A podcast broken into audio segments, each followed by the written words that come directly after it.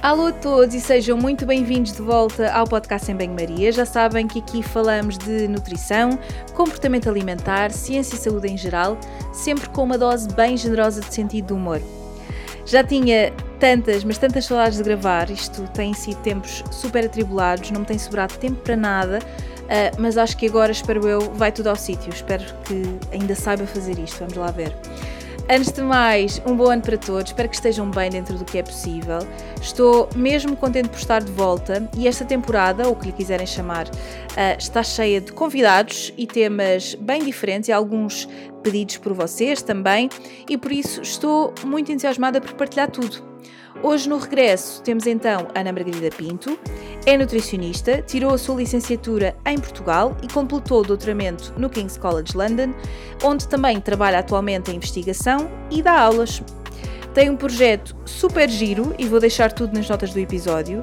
E foi depois de ter a sua filha Mia, que tem hoje 5 aninhos, que se lançou à aventura na cozinha e é na área da educação alimentar nas crianças que Ana Margarida tem mãos no seu projeto e, como é óbvio, no tema do episódio de hoje.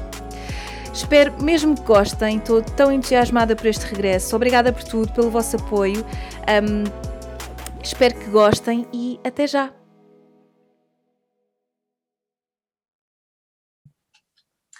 Alô, Margarida, olha, antes de mais, muito obrigada por estares aqui hoje. Temos tentado, um, no fundo, conjugar as nossas agendas para que isto seja possível e estou muito contente. O tema de hoje foi muito pedido uh, e eu também estou super curiosa porque é algo que eu não domino assim tanto, eu não, nunca trabalhei ou nunca estudei muito esta parte mais uh, infantil e da pediatria, mas que me tem vindo aqui a interessar nos últimos tempos. Um, olha, o teu percurso profissional é, é muito interessante e eu gostava de começar por aí. Eu sei que tu tiraste o curso uh, em Portugal, o curso de Dietética e Nutrição, e que depois, mais tarde, acabaste por ir para a Suíça, fizeste, fizeste uma série de uh, estudos e tens estado mais direcionada para, para a investigação, não é? Um, e uns tempos mais tarde acabou por surgir uma oportunidade para estares, no fundo, onde, onde tu estás hoje. Uh, tu estás a trabalhar no King's College London, não é? Um, e queria que falasse assim um bocadinho por alto de, daquilo que tu estás a fazer. Eu, tu já me tentaste explicar e eu próprio estou super curiosa, parece uma coisa assim bastante complexa, bastante no laboratório. Mas que me soa bastante fascinante. E queria que explicasse assim um bocadinho por alto o que é que estás a fazer, sei que também dás aulas, um, e queria que também, se puder, estou aqui a pedir muita coisa, mas acho, acho que é interessante fazer a ponte desta tua experiência do King's College para depois o teu projeto de educação alimentar, que está aqui um bocadinho em fase embrionária, mas que está quase a nascer, não é? Exato. Olá, Margarida. Um, antes de mais, obrigada pelo convite. Uh, estou muito contente de ter esta oportunidade de falar contigo aqui hoje. Um, obrigada por introduzir já uma parte do meu percurso. Uh, sim, basicamente um, eu já estou aqui há algum tempo. Uh, comecei aqui com o mestrado, depois deu origem ao doutoramento, e daí tive também dois pós-docs em que fiz investigação, e foi basicamente à volta de ingredientes funcionais e um, de como prevenir ou, ou, e de avaliar o risco de doença metabólica, cardiometabólica. E então um estudo que foi engraçado, foi o último que eu conduzi em termos do meu pós-doc, foi substituir uma parte de pão uh, do trigo por, por um, grão e ver os efeitos que isso tinha em termos de metabolismo. Então vimos que reduzia 40% da, da glicémia em termos pós-prandiais nas duas horas após a ingestão.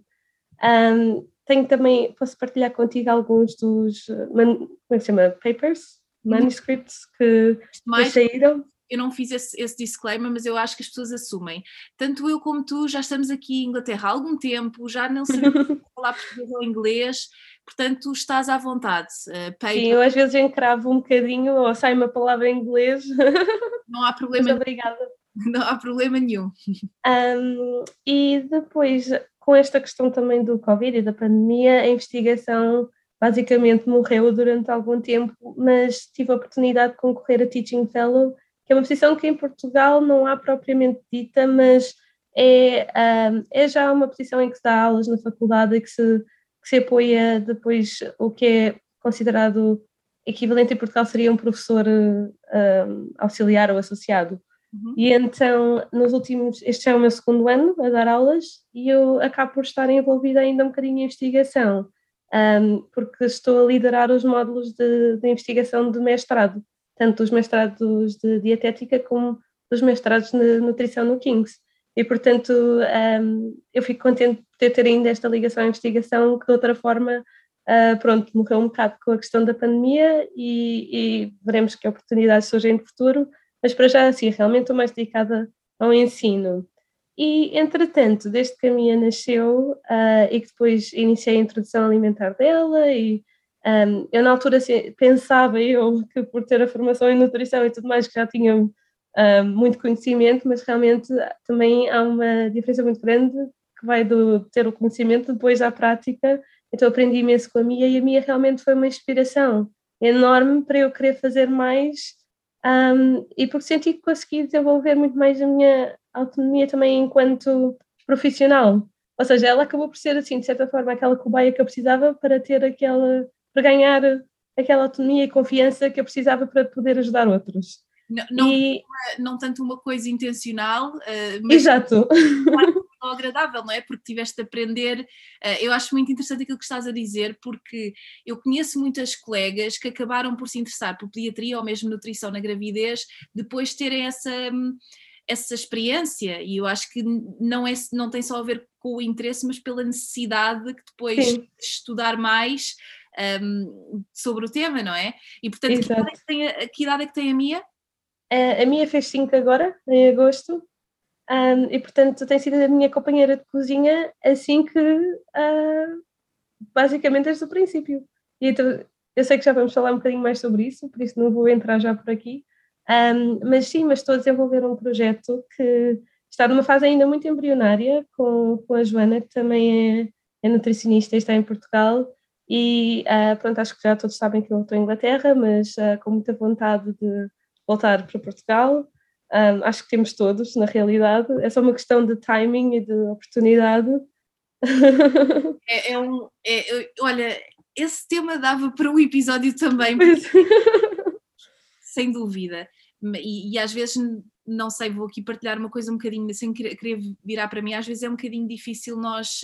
Um, darmos forma a certos projetos quando não estamos nos sítios, não é? É verdade. E é isso que, de certa forma, está a acontecer um bocadinho, que é projeto está a evoluir, mas sinto a necessidade de estar fazer esta mudança de estar para realmente ter aquele take-off. Pronto, mais uma vez uma palavra inglesa, mas pronto.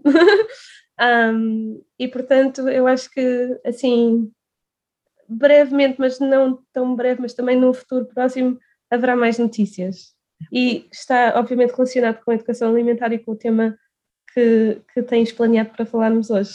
Boa, e, e, quando, quando esse projeto nascer, eu vou certamente partilhar também.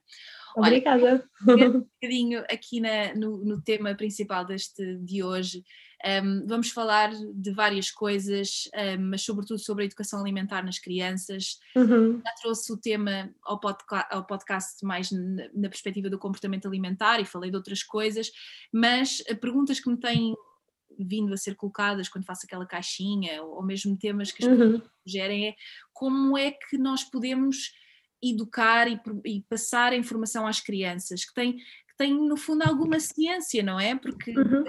da forma como comunicamos, o que comunicamos, e eu gostava por começar por perguntar quando é que nós devemos iniciar algum tipo de educação alimentar nas crianças? Quando é que elas enfim, se tu chegares a um bebê muito pequenino e começares ali a, a, dizer o que é que tem ou não tem de comer, eh, enfim, não há parte cognitiva. Portanto, aquilo que eu quero dizer é quando é que elas estão realmente receptivas a receber esta informação?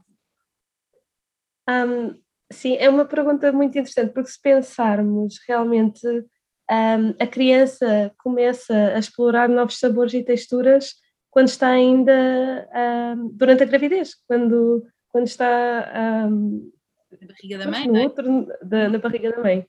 E um, porque a alimentação da mãe um, há uma transferência de, de, certos sabores para o líquido amniótico e depois dá-se uma certa continuação, uh, no caso da mãe decidir amamentar, durante a amamentação, portanto, uh, caso se aplique, um, porque acontece o mesmo, também há uma certa, um, há certos sabores que são transferidos para, para o leite materno.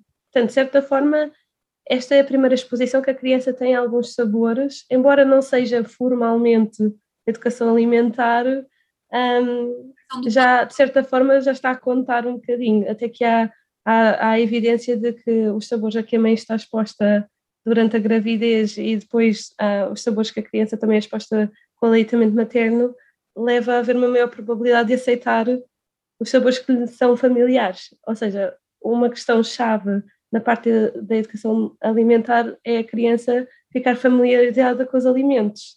E, portanto, na introdução alimentar aos seis meses, que é quando normalmente, se calhar é quando a pessoa pensa mais sobre eh, quando a educação alimentar se inicia, um, a criança vai explorar os alimentos com as mãos e é muito importante que o faça para sentir a textura, a temperatura, um, vai levando à boca, obviamente que ao princípio provavelmente é pouco que acaba por ser uh, ingerido, um, mas o facto de estar a explorar e ter esta oportunidade de, de perceber uh, os alimentos, e claro, adequado à idade, obviamente, que há certos cuidados que se devem ter, uh, faz também parte do processo da educação alimentar. Agora, se estivermos a falar de uma forma um bocadinho mais formal, que se calhar era aquilo que realmente estavas a referir, um, em que se começa a falar já mais dos alimentos, dos nutrientes, do que se deve incluir com mais frequência, até pronto, no contexto português, um bocadinho baseado à volta da roda dos alimentos. Um, eu diria que o pré-escolar e depois com continuação para o primeiro ciclo e por aí fora, que é uma boa altura para começar a introduzir conceitos e muito importante fazê-lo de uma forma lúdica um, e simplificar a mensagem, obviamente adequá-la à idade da criança. Um, mas também gostava de referir que também nunca é tarde para começar, embora haja certos uh, períodos da vida da criança em que a criança está mais suscetível para aprender e para, um, para experienciar e por aí fora, um, mesmo na adolescência, por exemplo, quando uh, já começam a ter maior autonomia em termos de escolha de refeições e por aí fora, é na mesma importante dar-lhes a oportunidade um, de ter estas ferramentas para fazerem escolhas informadas. Claro. Ou seja, na questão da adolescência já é um bocadinho diferente, porque obviamente um adolescente não gosta que se lhe diga o que, o que é para fazer. Quer o que é que tem de fazer, um, exatamente. Mas saber que tem as ferramentas e que depois consiga com a informação que tem, usá-la de forma a ter o proveito. Por acaso é engraçado, isto agora não é da realidade portuguesa, mas aqui, já ouviste falar da campanha do Bite Back? Por acaso não. não... Ok. É uma campanha, só assim muito resumidamente, desculpa para não estar desviado do assunto, mas uh, o Jamie Oliver iniciou esta campanha um, em que dá voz a adolescentes. Então, o que é que ele faz? Ele uh, mostrou aos adolescentes como a indústria alimentar influenciava as escolhas alimentares que eles faziam obviamente, como eles não gostam de, de saber que é alguém que está a escolher por eles, uh, basicamente usa aquela parte mais rebelde que faz parte da adolescência para eles darem a voz à campanha e uh, incentivarem uh, hábitos alimentares mais saudáveis e por aí fora. Uma campanha engraçada. Depois posso deixar um bocadinho mais de informação assim, um, sem estar a desviar muito do assunto agora é engraçado que ele, o, o, Jamie Oliver, tem feito muito por, eh, pela educação alimentar e pela, pela mudança nas escolhas, uh, mais perspectiva de grupo aqui no, no Reino Unido. É, é interessante uhum. uh, pensar nisso. Então, pegando um bocadinho naquilo que estavas a dizer, achas que uh, na fase mais precoce um, ehm, a educação passa muito pela oportunidade que se dá à criança de experienciar, não é? De Exato. descobrir, portanto a educação acaba, é uma coisa um bocado que parte da criança com, com a, supervisão e o apoio do adulto, mas depois aquela parte mais teórica acaba por uhum. fazer sentido quando eles uh, iniciam, se calhar, um, a idade pré-escolar e mar e tudo mais. Um, e olha, em relação, falámos da roda dos alimentos, uhum perfeitamente uh, de, de, aprender isto na, na, na, primária e de falarmos um bocadinho da importância um, da alimentação e tudo mais. Mas o que é facto é que mesmo que isto aconteça, há crianças que acabam eh, não tem só a ver com, com, com as escolhas conscientes que fazem, tem uhum. uma série de, de, outros fatores que nem sempre são controlados e mesmo insegurança alimentar e tudo mais. Uhum. Mas isto não sei até que ponto é suficiente. Uh, o que é que tu achas que seria o ideal e que se deveria aprender nas escolas? Achas que deveríamos ter uma disciplina só de nutrição uh, na, na, primária ou, ou, que não faz sentido? Que é, qual é, é a tua opinião em relação a isto? É assim, eu acho que é muito importante haver o ensino dos princípios básicos da alimentação saudável e pronto, um, isto inclui a roda dos alimentos no contexto português. Um, no entanto, às vezes é um tema que acaba por ficar assim demasiado teórico e deixado aí. E então eu acho que há poucas oportunidades muitas vezes de pôr o conhecimento em prática. E um, todos nós, mas especialmente as crianças, para a forma como elas aprendem mais é realmente quando estão ativamente um, com as mãos na massa. Exatamente, com as mãos na massa.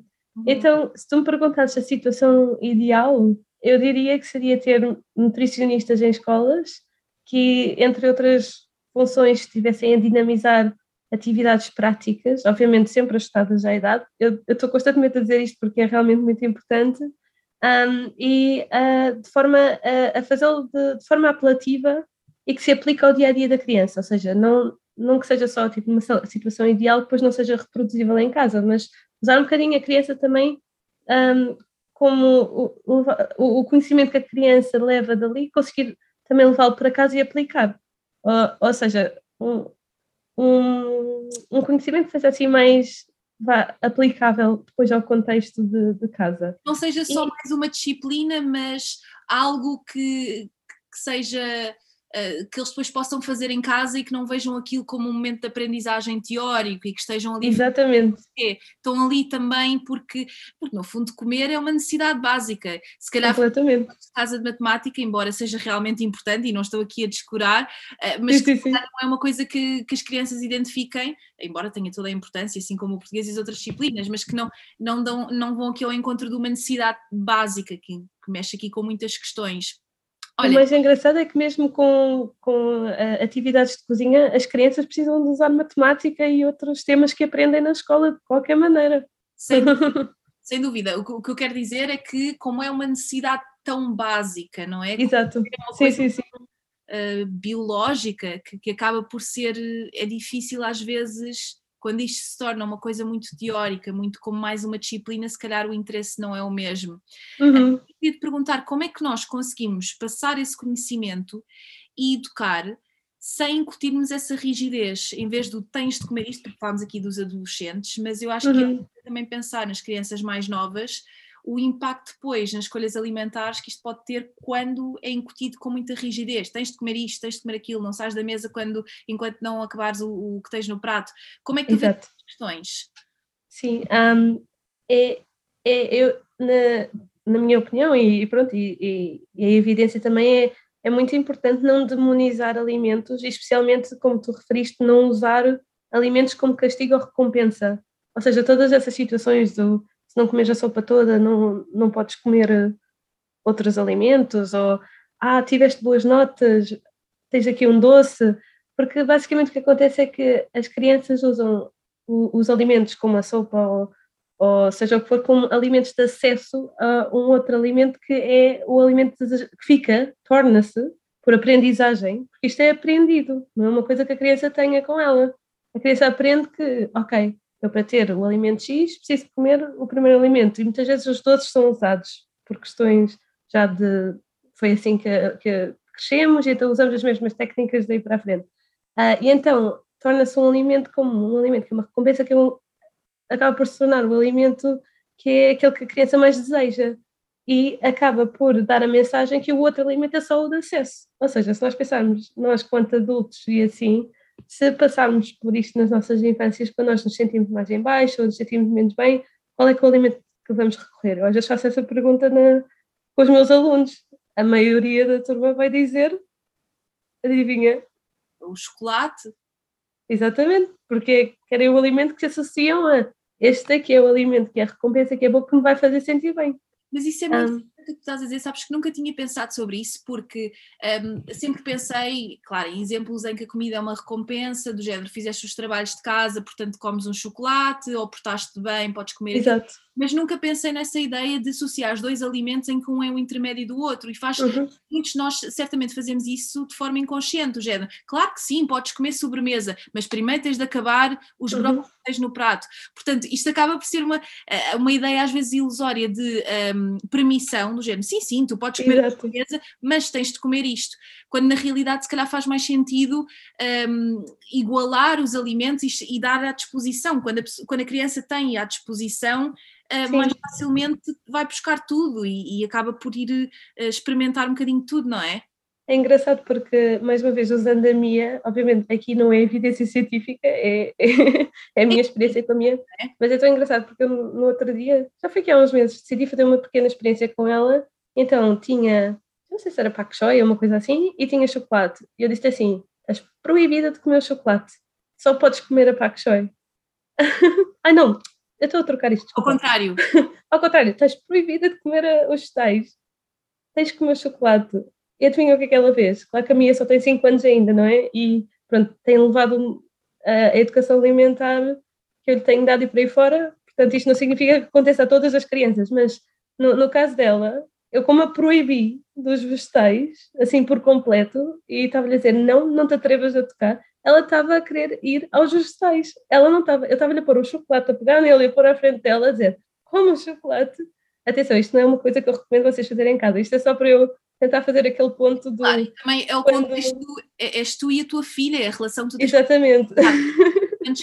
para ti são, são viáveis fazer. Eu acho que as pessoas também têm de utilizar esta informação e aplicar com algum, algum bom senso. Isto é, a tua filha, não, não, estamos aqui a dizer que ela, é, que ela é uma cobaia, mas que no fundo é pensar nisso e também perceber como é que a criança reage. E eu acho que, que uh, o teu testemunho enquanto mãe é importante para quem nos está a ouvir e que, que certamente também tem, que alguns, algumas pessoas têm filhos e, e perceber uhum. como também podem. Uh, testar e ver o que, é que, o que é que os filhos, quais é que são os comportamentos que os filhos adotam em determinada resposta a alimentos, não é? Eu acho que isso é, é, é interessante. E esta questão, ias dizer alguma coisa? Eh, eu ia só, só referir também um, que mais importante, eh, uma questão muito importante também é o ambiente que é proporcionado à criança. Ou seja, claro que também há fatores genéticos, há questões do desenvolvimento, por exemplo, a, a questão de quando a criança passa entre os 12 e os 24 meses desacelera o, o crescimento da criança em termos de não, não está a crescer tão rápido e a ganhar peso tão rápido comparado com os primeiros 12 meses de vida e, portanto, inevitavelmente as necessidades energéticas são mais baixas, reflete-se em comer menos, mas numa perspectiva de, de, um pai ou de um cuidador. Quando eu digo pai, estou a referir-me a cuidadores. Cuidador, sim. Um, exato. Na perspectiva de um pai, acha que, oh meu Deus, a minha criança aos 12 meses comia um prato inteiro e agora come só metade mas uh, esta questão é mesmo de desenvolvimento e é normal acontecer, assim como também a fase da neofobia alimentar, que é quando as crianças têm aquele medo extremo de experimentar alimentos novos que não lhes são familiares. E, portanto, uh, mas isto foi uma parte. Voltando aqui à questão do ambiente, o ambiente é muito importante proporcionar um ambiente saudável à criança e vai ter um grande impacto em termos das escolhas alimentares que a criança vai fazer. Ou seja, acaba por ser muito importante, especialmente em casa, proporcionar um alimento, ou seja, se um, os pais controlarem o ambiente de casa em que a criança não tem, uh, não sabe que está a ser controlada, e ou seja, dentro do alimento de casa tem acesso praticamente a, a tudo o que já foi pré-selecionado, por assim dizer, do que estar a ter um ambiente em que o, os pais decidem comprar tudo, incluindo os alimentos que entendem que não é para a criança comer, e depois estar a pôr restrições nesses alimentos, que acaba por ser. Não comes isso. Contraproducente, exatamente. Ok. Um, e como uh, em casa normalmente é o ambiente em que a criança inicia, regra geral, a educação alimentar e começa a criar hábitos alimentares, é especialmente importante ter certos cuidados, e daí que também é muito importante a formação dos pais e, e, e haver também pronto, a questão de sensibilizá-los uh, para, para a questão da educação alimentar uh, da criança e do ambiente. Essa questão do ambiente eu acho que é, que é interessante porque eu, não falo necessariamente por experiência pessoal, mas muitas pessoas, amigos e familiares já me disseram que começaram a comer muito mais tipo determinados alimentos, doces e, e que no fundo quando chegaram ali à fase da adolescência acabaram por comer determinadas coisas porque em casa nunca tinha disponível. E eu acho que às uhum. vezes os pais dizem isto com algum orgulho do género. Até X, até uhum. anos o meu filho nunca tocou num, num nunca, nunca comeu Sim. isto, comeu aquilo eu não sei, uh, novamente não sou uma expert nesta matéria, mas gostava de saber um bocadinho sobre isto. Uhum. em que percebo a intenção, mas será que isso faz sentido? Porque se a criança se, a criança se sente privada destas coisas, uh, por muito que, que, que, os cuidadores, os pais, que uhum. tenham um interesse em, em incutir hábitos saudáveis, não sei até que ponto é que isto depois não é um bocadinho. Sim, eh, sim, isso é um, é, é um, ponto, é um ponto super importante. Um, então o que é que acontece? Até um, a criança ter a percepção do contexto social e, um, desculpa, quando ainda basicamente não se apercebe do que os restantes estão a comer, ou seja, normalmente é ali até aos 3 anos, algumas crianças mais cedo, claro que varia de criança para criança, mas até, uh, até não haver esta percepção social, não há mesmo necessidade nenhuma de introduzir os tais alimentos que nós consideramos com teor elevado de açúcar, gordura saturada e sal aí é mesmo porque é estar a expor um alimento e a, e a criança, por exposições repetidas, acaba por gostar, independentemente do alimento. Claro que há uns que levam mais tempo a, a gostar do que outros, e depois também depende de criança para criança. A partir, por volta dos 3 anos, mas claro que varia um bocadinho de criança para criança, quando a alimentação passa a ter uma maior componente social, um, aí sim um, a criança deve ser, pelo menos, um, deve consumir uh, ocasionalmente todos os tipos de alimentos uh, se a criança demonstrar vontade em experimentar. Ou seja, um, por exemplo, se em casa tem um alimento, uh, em casa tem um ambiente que é saudável e por aí fora pode não ter todo o tipo de alimentos disponíveis, um, para depois não gerar a tal situação de ter que estar a controlar, mas depois em situações sociais é mesmo importante que que a criança não, não tenha as restrições, ou seja, uh, vai a uma festa, vai ao almoço à casa dos avós ou assim, um, é ter a disponibilidade de poder provar este, este tipo de alimentos todos. O que é que acontece? Normalmente, quando a criança também é mais nova, uma boa estratégia é dar um prato para a criança e a criança colocar uma variedade de alimentos e reforçar a, a importância da mensagem de ter várias cores no prato mas não restringir nenhum alimento. Ou seja, a criança pega do que estiver disponível, porque, mais uma vez, nós não vamos controlar o ambiente para a vida toda. Portanto, claro. é um bocadinho ter as bases da alimentação saudável de casa e depois, em contextos que não são propriamente a rotina, a criança ter a liberdade de explorar uhum. e, e, a reforçar a, a, importância de quanto mais variar e quanto mais variedade tiver, melhor em termos de, de alimentação. Certo, e olha, isto faz-me pensar na minha próxima pergunta também, que é a questão dos lanches, eh, uhum. uh, e eu queria usar aqui, uh, vou passar aqui isto na publicidade, obviamente, mas um, isto porque eu sou do tempo em que o bulicau e o chipicau, acho que era chipicau, não era? Uh, faziam parte... Eu, eu era o bulicau, o lanche da manhã. Faziam, faziam parte dos lanches da escola. Um, uhum e portanto não sei o que é que agora está na moda nas crianças, mas vamos aqui utilizar o bulical porque, porque olha, é, o que, é, é da nossa geração. geração. Um, mas tu achas que estes alimentos deveriam ser proibidos? É porque depois isto deixa aqui, deixa-me aqui com outra questão, que é tu podes até proibir, mas há sempre um colega que depois leva aquilo uhum. e depois tu pensas, mas porquê é que ele pode e, e, e porquê é que eu não posso? Como é que se gera esta situação? Achas que de facto se deve proibir? É, eu acho que não, não passa pela proibição, até porque a proibição demoniza o, o alimento, como nós já falamos um, antes, uh, e ao demonizar o alimento acaba por ter o efeito contrário ao pretendido. E, portanto, como nós sabemos, o fruto proibido é o mais apetecido, um, mas ao mesmo tempo uh, as escolas também devem promover alimento, um, devem promover ambientes saudáveis, ou seja, promovam estilos de vida saudável e como tal eu acredito que em contexto escolar que esses alimentos que não sejam disponibilizados nas cantinas ou, ou nos bares ou por aí fora.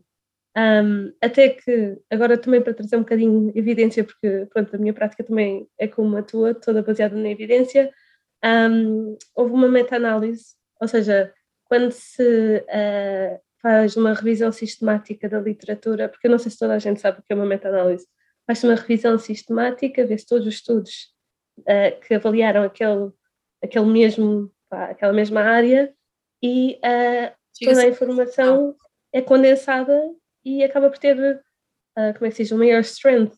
Um maior, um maior valor, não é? Quer Exato. dizer, pegas numa, numa quantidade, vamos aqui utilizar uma, uma analogia, pegas numa quantidade de livros e, e, pegas nos capítulos mais interessantes de cada livro e mais relevantes e depois juntas, compilas tudo num. Exatamente.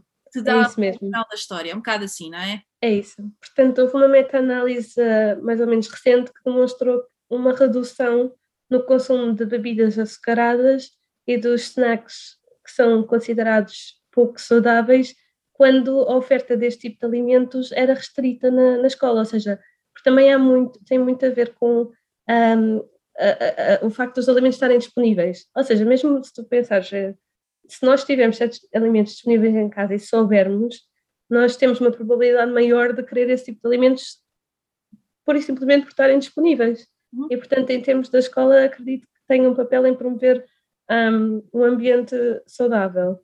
Uh, isto mostra pronto, a importância do, do ambiente escolar também um, em termos de, dos hábitos alimentares, porque as crianças passam lá também realmente muito tempo da sua vida um, e, e, em casa. Mas obviamente que isso não quer dizer que se proíba o consumo deste tipo de alimentos. Um, até que as famílias devem ter autonomia de enviar os alimentos que acharem mais adequados, independentemente do, do ponto de vista nutricional. Um, mas aí já estamos a entrar, como eu também já tinha falado, uh, no campo da educação alimentar para os pais e para ajudá-los a encontrar alternativas práticas, saudáveis e também em conta para os lanches da criança. E, e lá está, a questão da alimentação como um fator de socialização, como já falámos também, um, não, não, não pode ser retirada do, do contexto, não é? Portanto, a questão de os meus amigos comem e eu não vai novamente ao encontro da não demonização de alimentos um, e, portanto, o deixar a criança partilhar e no contexto social com um amigo um alimento que a partida não tem em casa, a criança também sabe que não é a rotina e, portanto, não se demoniza e acaba por ter outra, outro propósito que não só o da, da alimentação. Um, e, ou seja, nestes casos, eu acho que não há necessidade de restringir, mas sim permitir que, pronto, em determinados contextos sociais, certos alimentos são incluídos e faz parte de um padrão alimentar saudável. Claro. Um, e, e, lá está, e é não contar só com que a criança come uma refeição ou até durante o dia e haver mais, se nós, se nós formos a pensar, nós fazemos cerca, entre refeições principais e lanches, fazemos cerca de 35 refeições por semana, por isso é pensar mais no contexto da semana do que em pontos em uma ou outra refeição. E, e olha, eu não vou entrar muito por aqui porque acho que, porque acho que quero guardar um, um episódio só, so, só, sobre isto, porque acho que foi um tema bastante polémico e como não vivemos as duas uhum. em Portugal, achei que não fazia sentido estarmos aqui a focarmos nisso, mas eh, saiu aquela eh, nova lei em que as escolas não podem ter determinados alimentos e houve muita controvérsia porque se associou aquilo um bocado a uma proibição. No fundo é uma proibição, mas mais do que olhar para a proibição é perceber o que é que com isto as escolas e, as, e os estabelecimentos depois terão de fazer, que é alargar a escolha de alimentos que são mais nutritivos e, e também a questão da igualdade, porque esta questão uhum. Eh, e, do, do, e, portanto, o igual acesso, até porque isto mexe com outras questões de que os alimentos uh, mais pobres nutricionalmente têm um preço diferente e, e nem todas as crianças têm acesso aos mesmos, uh, o mesmo poder económico e, portanto, eu acho que isto mexe aqui com muitas, muitas nuances e, ainda bem que, que estamos a falar uh, sobre isto. Por acaso, um, eu não sei, agora não tenho certeza do contexto português, mas aqui, sabes como até a, a criança está na segunda classe, todas as crianças, independentemente do estatuto uh, social, se bem que eu não gosto de usar essa palavra, mas um, têm todas direito a, às refeições na escola. E que são refeições que supostamente seguem determinadas guidelines uh, que são publicadas no site do governo. Claro que depois uh, nem todos. Uh, pronto, há, há, há, estudos para tentar perceber se realmente se todas as escolas seguem este tipo de guidelines, mas um, por acaso não sei no contexto português se há alguma iniciativa semelhante. Eu, eu penso que existem, dire, portanto, documentos que, que apoiam estas, um, no fundo servem como guideline, e que vou, vou certamente trazer este tema Uhum. Achei, achei que seria interessante nós abordarmos, mas sim, sim, sim, que não estamos as duas lá, acabamos por eh, estar noutra realidade, eu acho que, e, mas é. que vou, que vou trazer. Olha, passando aqui um bocadinho para a cozinha, uhum. uh, que, que, já vi, temos vindo aqui a falar, como é que então as crianças podem participar na preparação das refeições de uma forma lúdica e segura também, porque a cozinha é um lugar que tem muitos perigos e é preciso ter cuidado. Sim, exatamente. Um, eu acho que como eu já dei a entender antes, as crianças podem e devem ah, ser incluídas na preparação das refeições sempre que possível. Claro que, obviamente, nós não temos sempre a mesma disponibilidade, portanto, eu digo sempre que possível, porque quanto mais participarem, ah, na realidade, melhor em termos de, de aprenderem todas estas competências. claro que há regras de segurança a seguir, e claro que as tarefas que as crianças têm vão ser adequadas à idade e ao estadio de desenvolvimento. Um, até que, agora também, mais uma vez, para trazer aqui um bocadinho de evidência, há estudos que sugerem que a inclusão das crianças, tanto na escolha como na preparação e confecção de refeições saudáveis, está depois associada a um padrão alimentar mais saudável e a um maior consumo de frutas e vegetais. E não só isso, mas também hum, eh, a associação com as crianças a terem uma maior propensão para aceitar ingredientes novos e, e também uma maior sensação de controle por parte das crianças. Isto é, é, é uma parte que eu gostava só de tocar, a parte do controle. Porque é que acontece? À medida que as crianças vão ganhando mais autonomia, um, se nós pensarmos, a criança está muito controlada pelos pais, no sentido de nós é que definimos o, os horários das crianças, nós é que definimos o que fazem, onde vão e por aí fora. Então, quando as crianças começam a ganhar um bocadinho mais de autonomia, uh, na comida acabam por ver uma forma de conseguir controlar, ou uma das poucas formas que conseguem controlar, pelo menos o que põe na boca. um, e, e, e, daí que quando a criança tem a sensação que não está a ser controlada, e daí que se calhar foi por aí que se uh, encontrou esta associação neste estudo, um, a criança acaba por estar muito mais propensa e muito mais aberta a explorar e a provar e a, um, novos alimentos essa questão do controle é, é muito, muito, muito importante e é, foi por isso uhum. que aquela questão da rigidez, porque um, isto depois também tem um impacto no comportamento alimentar que a criança tem quando, uhum. tanto em idades eh, mais em adulto também, e é, é interessante essa, essa questão também da cozinha de incluir as crianças. Eu, eu sabes que uh, eu tenho uma fotografia minha, uh, que é das fotografias que eu me lembro, com uh, pai uns dois anos de fralda, dois anos ou três anos de fralda num banquinho a fazer almôndegas com a minha mãe. E Ai, adoro, eu tenho que ver essa foto. Me lembro tão bem, de, tenho assim umas memórias, claro que as pessoas são todas diferentes e têm experiências uh, uhum. diferentes, mas, mas tenho boas memórias de... Uh, de brincar com a comida. Há muito aquela coisa que a criança não deve brincar com a comida, não se brinca com a comida, mas na realidade há formas e formas de brincar com a comida. A minha mãe também é educadora de infância e eu acho que Sim. Eh, eu tive um papel nesta, na, nesta experiência que eu tive com a comida enquanto Sim. criança. Mas eu acho que, não sei se concordas, que esta questão de brincar com a comida. Um... É, é, eu diria até crucial um, a, a parte do comportamento à mesa uh, de, só, só deve vir muito mais à, à, frente, deve vir depois da criança já ter tido a oportunidade de explorar e de experimentar os alimentos e tudo mais. Um, de certa forma, uh, quanto mais a criança explora e tem a oportunidade de, de fazer tipo uma mess, como se diz, um, são tudo oportunidades que a criança está a ter para, para perceber os alimentos e familiarizar-se e por aí fora, e como eu já expliquei, como eu já expliquei, a parte de familiarização do, do alimento é a primeira parte antes da criança considerar experimentá-lo.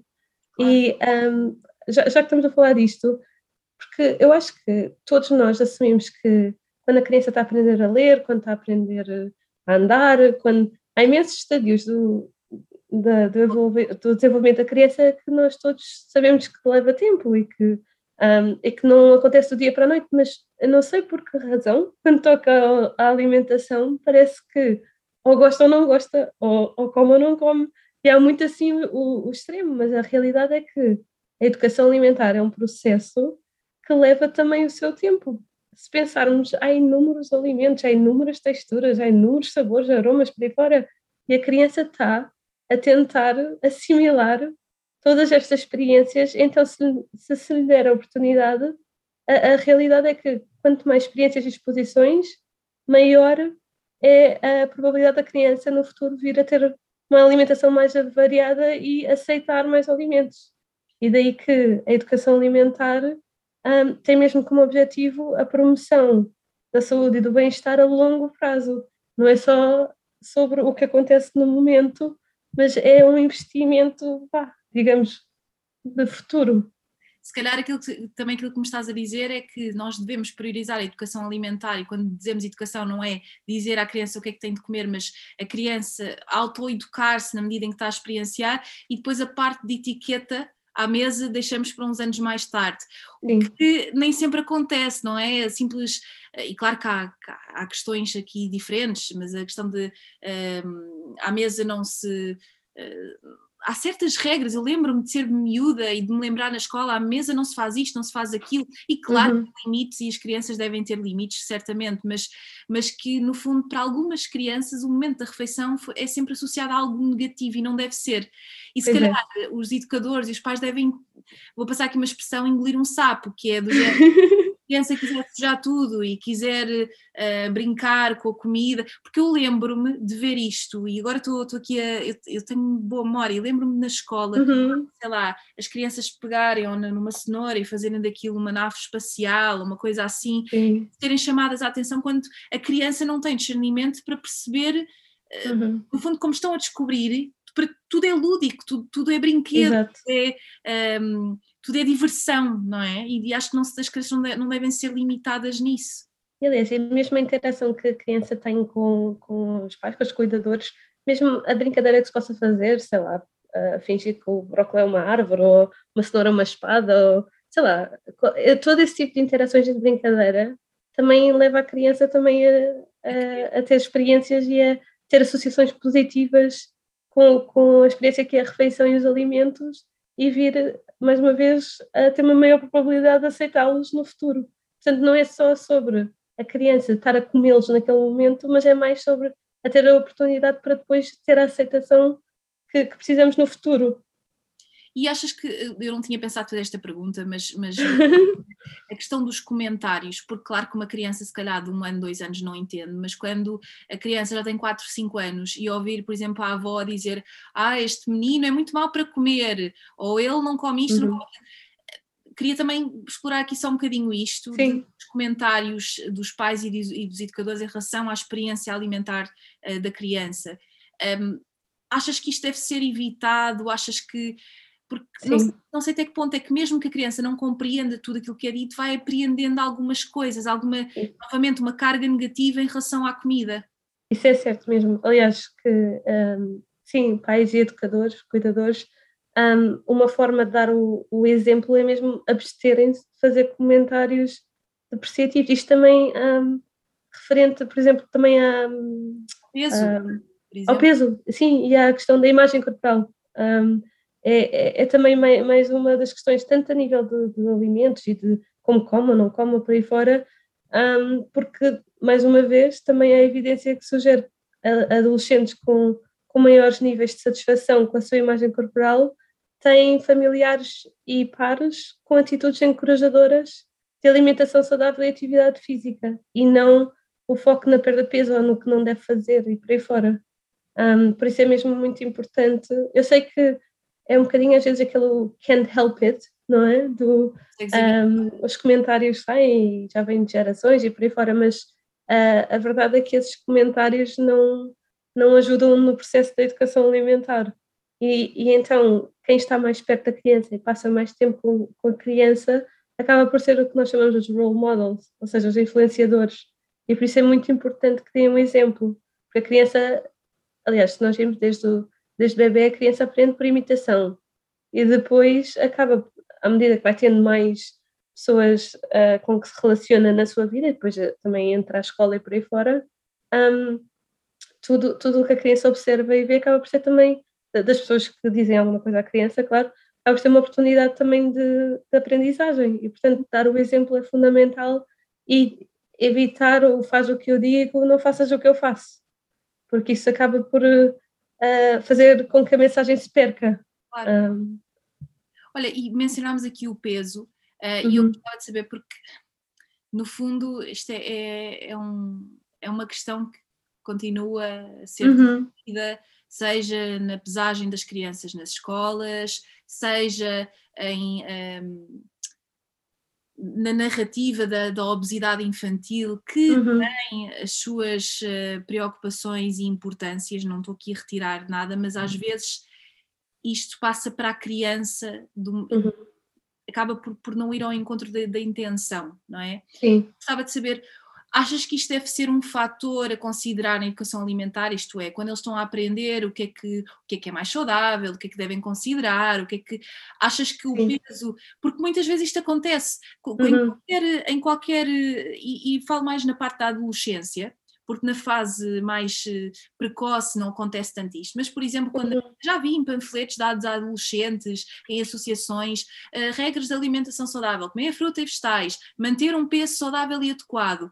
Sim. Isto, eu não sei até que ponto é que isto não é um bocadinho problemático. Sim, eu, eu não concordo. Eu acho que, uh, pronto, o, até, acho que até foi falado num episódio que o peso e o índice de massa corporal que é calculado com o peso e com a altura que são boas ferramentas para avaliação de grupos populacionais, mas uh, têm menor utilidade quando, quando é ao nível do, da avaliação individual.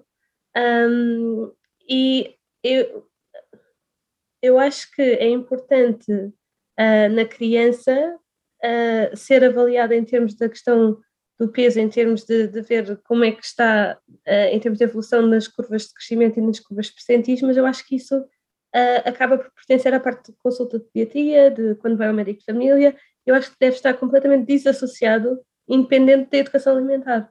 Ou seja, obviamente nós precisamos ter este seguimento da criança, que é para ter, uh, para identificar algum problema no crescimento e no desenvolvimento, mas que não deva estar associado de forma nenhuma depois à parte da, da educação alimentar.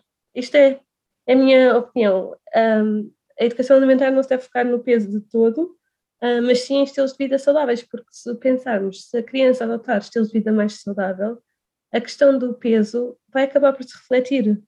Portanto, não tendo o foco no peso, e, e lá está, mais uma vez, a evidência sugere programas escolares de prevenção da obesidade, quando focados no peso e no índice de massa corporal e na perda de peso em si, em vez de estarem a focar na parte da alimentação saudável e atividade física, podem exacerbar o estigma e comportamentos de controle de peso que são pouco, saudáveis. Pouco saudáveis.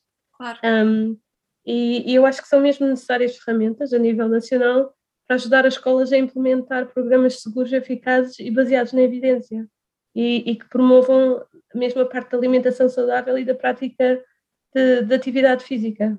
Então, e porquê que, porquê que achas que faz sentido então que as crianças sejam pesadas nas escolas ou que isso ou que é descabido? É, eu, eu entendo um, a parte da conveniência de serem pesadas na, na escola em termos populacionais, é?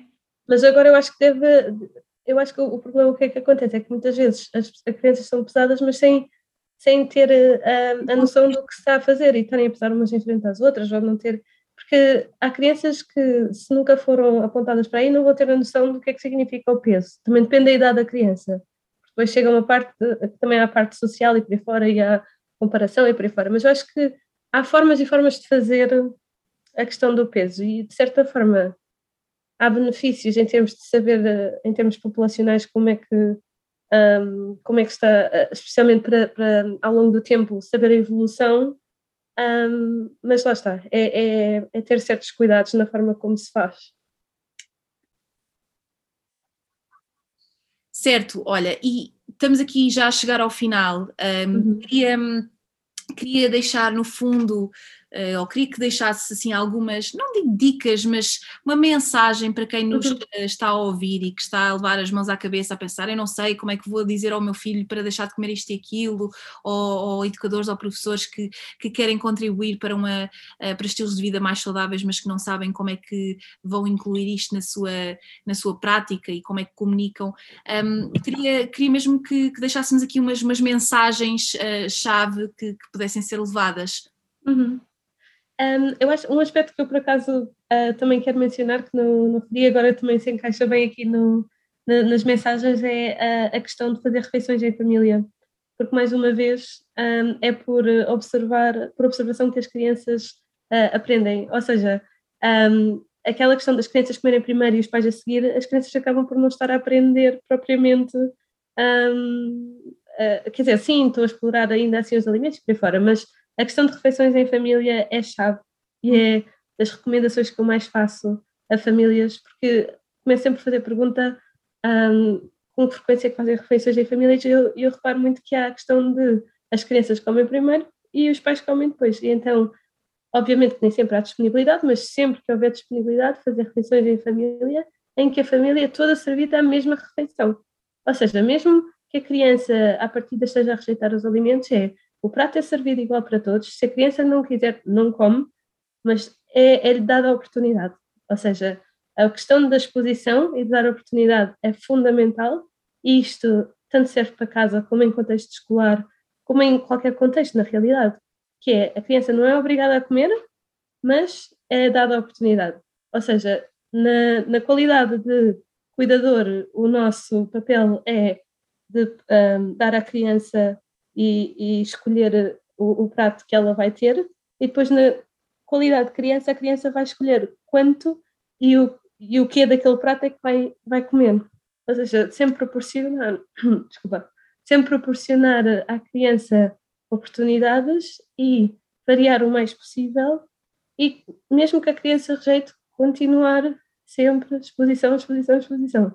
Basicamente essa é a mensagem fundamental quando toca a crianças. Isso parte um bocadinho também, não sei se estás familiarizada com a alimentação intuitiva, um, uhum. que é o facto da criança ter também aqueles, ter os mecanismos e nós todos temos, mas depois acabamos por perder essa sensibilidade com, com uma série de Sim. questões, mas que a criança tem os mecanismos que, que, que, permite dizer quando é que já chega e que nós, nós adultos achamos que temos esse, esse papel de pôr no prato aquilo que a comida, aquilo que a criança tem de comer uh, e que não sai da mesa quando não come, quando, enquanto não terminar aquilo, mas que se calhar faz muito mais sentido, claro, uhum. há situações eh, pontuais em que, em que algumas uh, questões que devem ser trabalhadas e crianças que têm dificuldades de crescimento e, uhum. e eu queria só salvaguardar que, que tanto eu como tu, estou aqui a falar um bocadinho por ti, mas que uh, também temos consciência de que há famílias que têm uh, condições que não permitem dar esta acessibilidade, que não permitem ter este tempo à mesa